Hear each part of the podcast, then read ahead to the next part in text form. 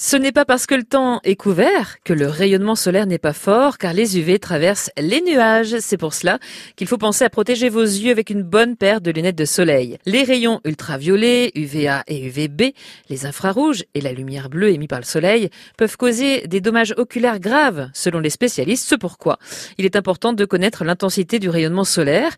Il faut regarder l'index UV, qui est généralement indiqué sur les bulletins météorologiques. À partir d'un index égal à 4, il faut porter des lunettes. Notez que c'est le 21 juin, lors du solstice d'été, qu'ils sont le plus forts. Certaines personnes sont plus sensibles hein, aux méfaits du soleil que d'autres, comme les bébés par exemple avant un an. 90% des UVA et plus de 50% des UVB arrivent directement sur la rétine. Alors prudence, protégez vos enfants.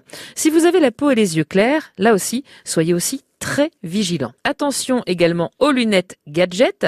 Achetez plutôt des lunettes de catégorie 3 ou 4 avec la marque CE correspondant à la norme européenne.